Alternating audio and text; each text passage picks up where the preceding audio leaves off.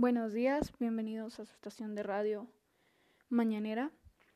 El día de hoy tenemos noticias muy impactantes, muy preocupantes, ya que no sabemos a dónde nos llevará esto. Sin embargo, pues es mejor llevárselo o dárselo a conocer a las personas para que estén atentas a qué tipo de situaciones podrían venir en un futuro.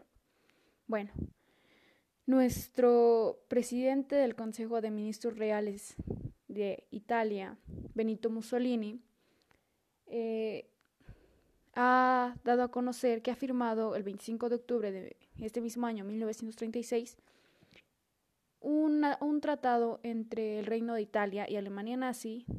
Dice que los dos países firmarían un, formarían un eje alrededor de la cual girarían otros estados de Europa. Es un pacto de amistad que se forjó con iniciativa de Italia. Bueno, pues recordarán que en 1927 Mussolini había llegado a proponer la formación de un llamado bloque latino que agruparía Italia, Francia y Portugal.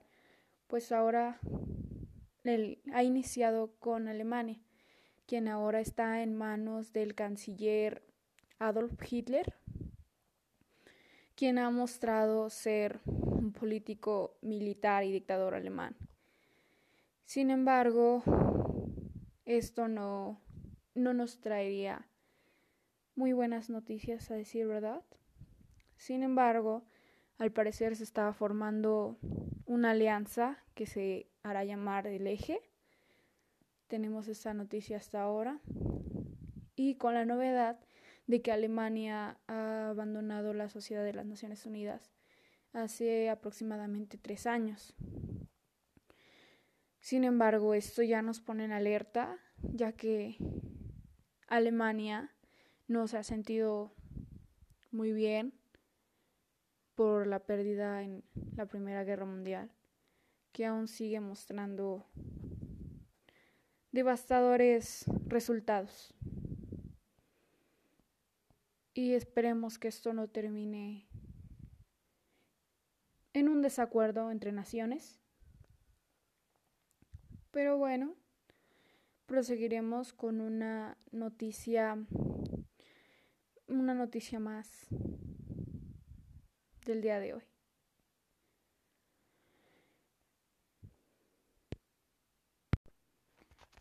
Hola, ¿qué tal? Buenos días. Bienvenidos a su noticiero mañanero. Bueno, gracias por sintonizarnos y ahora y ahora tenemos una noticia muy impactante en el que Benito Mussolini ha, ha revelado que ha firmado un tratado de amistad entre el reino italiano y Alemania.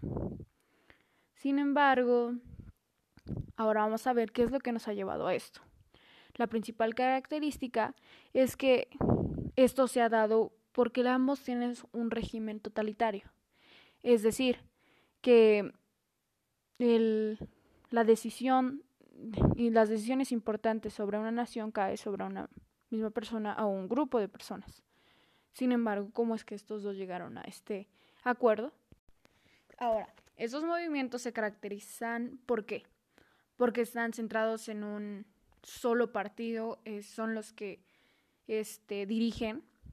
También se, oponían, se, se oponen a la democracia liberal, y este, además, esto no, supongo que no fue muy correcto o no fue lo más, un movimiento bueno, ya que este, no podrían hacer frente a la crisis que nos ha dejado esta Primera Guerra Mundial y a la revolución social que se está armando. Además de estar en contra del socialismo, el comunismo y el movimiento obrero, los cuales fueron desarticulados y están siendo reprimidos. Además que estos movimientos totalitarios sembraban el terror con grupos paramilitares, es decir, que un grupo de personas está armada sembrando el terror a las personas con amenazas como asesinarlos o de hacerlos desaparecer. También en Alemania se ha comenzado la construcción de mm, campos de concentración. Además de manipulan a las masas de personas haciéndoles decir como que son una raza superior o que, ah, que unos son menos que otros, por ejemplo, los judíos, que se está viendo que es una, una represión hacia ellos demasiado brutal. También utilizan la propaganda para poder hacerles cambiar de opinión a los alemanes, que es donde se está viendo más la discriminación hacia diferentes tipos de razas, si así se le puede llamar. También hemos visto que se está dando mucho la jerarquización social en clases, dividido según su trabajo. Claro, que esto siempre siendo este, direccionados en manos del líder o del partido en el cual está a cargo y además de estar con los más capacitados. También se ha visto demasiado la exaltación del militarismo que impregna la sociedad civil.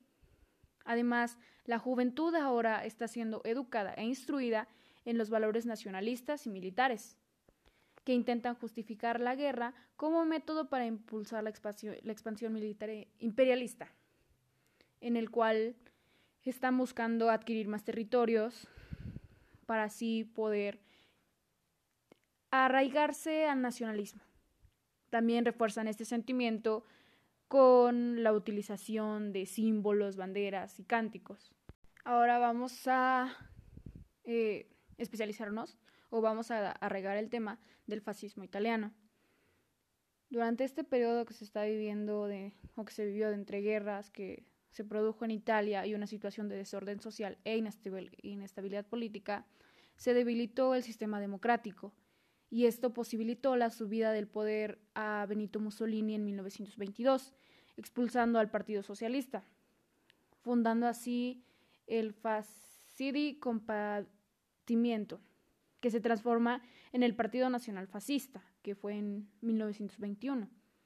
Y ya para agosto de 1922 se convoca, se convoca una huelga general y las escuadras fascistas consiguen que los servicios más importantes sigan funcionando.